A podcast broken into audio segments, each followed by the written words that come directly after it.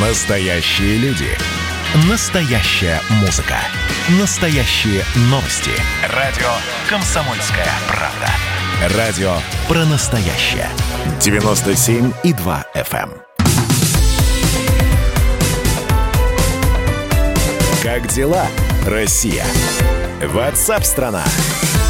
Антон Челышев у микрофона. Прямо сейчас э, о фармацевтическом рынке поговорим о лекарствах. На сайте комсомольской правды kp.ru накануне э, вышел большой материал Елены Кривякиной «Глупость, жадность или бюрократия. Почему в России каждый год возникает дефицит лекарств?» У производителей аптек битком забиты, э, битком э, забиты склады, но продать препараты они не могут. А, в общем, действительно, несколько было а, таких серьезных сбоев а, на фармацевтическом рынке. И а, мы сейчас, наверное, поговорим о последнем, последней а, скандальной ситуации. Я напомню, что маркировка лекарств, которые ввели в России а, летом прошлого года, летом этого года, простите, а, с 1 июля Теперь все лекарства, которые выпускаются или ввозятся в страну, должны э, э, оснащаться двумя кодами. Информация об этих лекарствах должна храниться на, э, централизованным образом на базе дан, в, в, в базе данных. Общее это делается для того, чтобы не было на рынке Э, фальсификатов, чтобы не было на рынке, видимо, каких-то неучтенных препаратов, которые ввозятся по серым схемам или, может быть, продаются по серым схемам. С 1 октября заработала система штрафов а, за нарушение а, хотя бы одного шага маркировки. А, технология довольно непростая, надо сказать. На каждую упаковку лекарств наносится уникальный контрольный идентификационный знак с криптохвостом в 14 знаков. То есть цифровой код. Это позволяет отследить весь путь лекарства от поставщика к потребителю и защититься от подделок.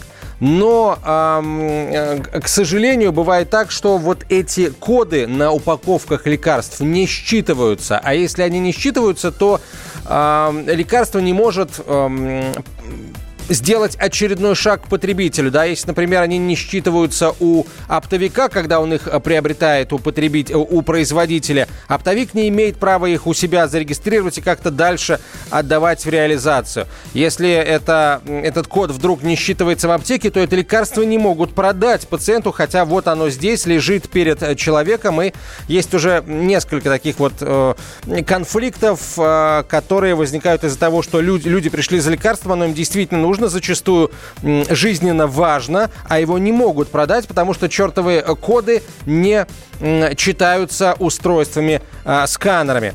А, но тут дело не в технике, а дело в, именно в Э, в, в системе, которая оперирует вот, этой вот, а, вот этими большими объемами информации, Big Data, так называемая, которая и дает сбои. Почему так э, вышло? А, поговорим прямо сейчас с Николаем Беспаловым, экспертом фармацевтического рынка, директором по развитию компании RNC Pharma. Николай Владимирович, здравствуйте.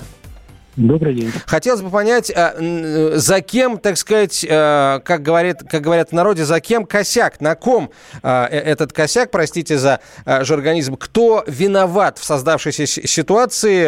Складывается ощущение, что виновата вот та структура, которая и хранит всю эту информацию, да, и в целом эту электронную архитектуру создает и поддерживает.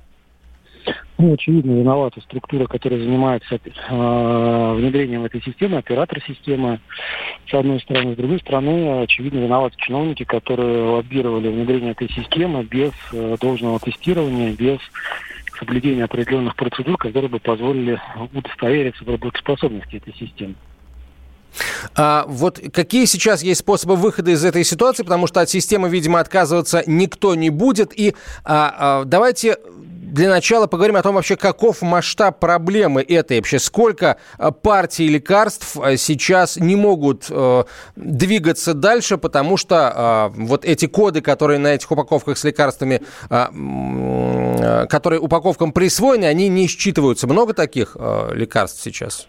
Ну, что касается количества а, партий, которые зависли, я, конечно, информации такой не обладаю. Эту информацию наверняка обладает компания «Честный знак», которая, собственно, является оператором системы.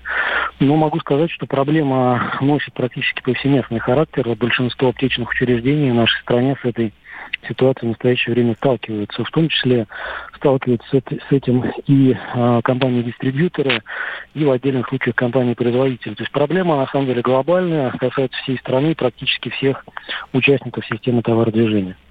Ну вот а, когда только-только эта проблема появилась, нам начали рассказывать о том, что теперь, в общем, на каждую упаковку с лекарствами чуть ли не вручную надо вот эти коды а, а, устанавливать, как-то приклеивать, я не знаю, наносить. А э, это вообще на каком этапе делается? Или на каждом этапе каждый участник этой цепочки должен а, каким-то образом свои коды, что ли, присваивать упаковкам с лекарствами? Как это работает? Ну, код наносится однократно, код наносится, например, на производственном предприятии. Э, собственно, дальше просто отслеживается движение этих кодов. И дело в том, что основная сейчас проблема в том, что товар, который завозится в аптеку, скажем, э, аптека должна просканировать этот, этот товар, отправить э, просканированные коды в систему, и система должна прислать аптеке подтверждение о том, что этот товар действительно легально выпущено обращение, что это не какая-то подделка, не какой-то контрафакт. А, и вот на этом этапе подтверждения возникает проблема. Аптека не может получить иногда в течение нескольких дней, иногда в течение нескольких недель. Вот это подтверждение. И, соответственно, она не имеет права продавать этот товар, он лежит э, мертвым грузом в аптеке. Потребители, которые приходят в том числе с очень серьезными болезнями, они не могут получить доступ к этому товару, который физически в аптеке представлен. Простите, вот а, ага. Э, Николай, а как, а почему аптека должна за запрашивать это подтверждение, если, ну, э, кажется, что сам факт наличия, да, вот этих вот кодов на э, упаковках с, этих, с, с этим товаром и наличие информации о том, что данные коды соответствуют товару данного наименования в общей системе, которой наверняка есть доступ, да, у аптек, и подтверждает легальность этих препаратов, тут напрашивается сравнение с системой Меркурий, которая в обороте обороте пищевых продуктов э, используются, сельскохозяйственных. Эм, ну, у нас, слава богу, пока, ну, в общем, при продаже каждой курицы э, ее никак не, не сканируют в, в магазинах, разве что для того, чтобы э, цену узнать на кассе. Почему вот тут такой же принцип здесь не заложен? Ну, здесь заложен вот именно такой принцип, что аптека должна получить подтверждение. То есть у самой аптеки некой базы данных, которой бы она могла удостовериться в э, правильном происхождении этого товара, ее нет. Она должна отправить запрос и должна получить подтверждение. Собственно, из вот этой глобальной информационной базы данных, оператором которой выступает компания «Честный знак». Без вот этой операции ничего сделать нельзя. Но сейчас ситуация некоторым образом должна разрешиться. Было принято, насколько я знаю, по крайней мере, озвучивалось это министром Э, решение о том, что вот это подтверждение временно э, будет отменено, вот эта практика получения подтверждения, это должно, по идее, немножко разрешить э, существующую проблему и дать возможность аптекам продавать товар, который у них есть в наличии. Но, опять же, остается вопрос, почему сырая система с подобными недоработками была запущена, почему, в принципе, мы дошли до той ситуации, на которой сейчас находимся. А какая государственная структура давала разрешение на запуск этой системы в работу? Вряд ли компания «Честный знак» вот э, решила, что все, э, работает, поехали. Да? Наверняка была отмашка от властей федеральных соответствующих. Ну, насколько я знаю, вовлечено сразу несколько ведомств в эту работу, в частности, Минпромторг, я со стороны, собственно, системы здравоохранения, Минздрав. Вот. Но надо понимать, что система внедряется и работает не только на фарм-рынке, похожим образом работает система маркировки, скажем, на обувном рынке в отношении табачных изделий, в отношении ряда других продуктов. Вот смотрите, нам говорят, что э, система вводится для того, чтобы не было, э, чтобы бороться с фальсификатом. Вот, хоть, э, при этом известно, да, что э, в, в целом э, в России ну, не более 1% э, так называемого э, ну, фальсификата, да, если угодно. Вот, и хочется понять, э, что здесь подразумевается под э, э, фальсификатом. Откровенный порошок, да, вместо какого-то реально работающего э, препарата или реально работающий препарат, но который проходит вот по серым схемам, который, может быть, завезен не совсем легально или, например, продается не совсем легально. Вот что здесь имеется в виду?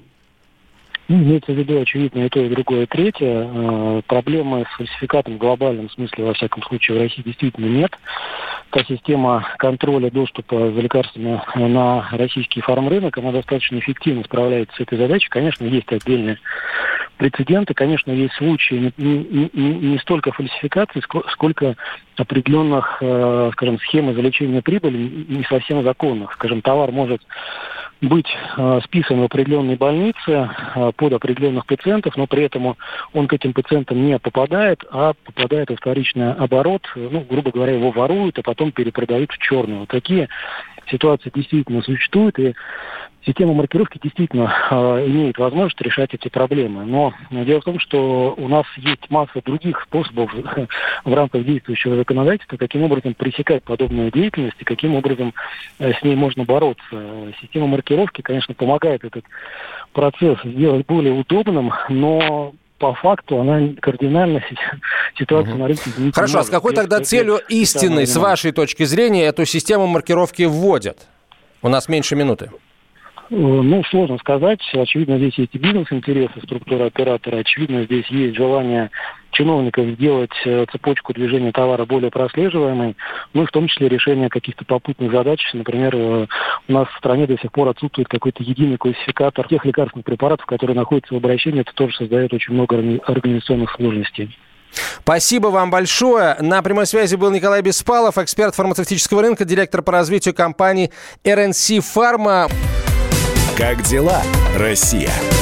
Ватсап-страна! страна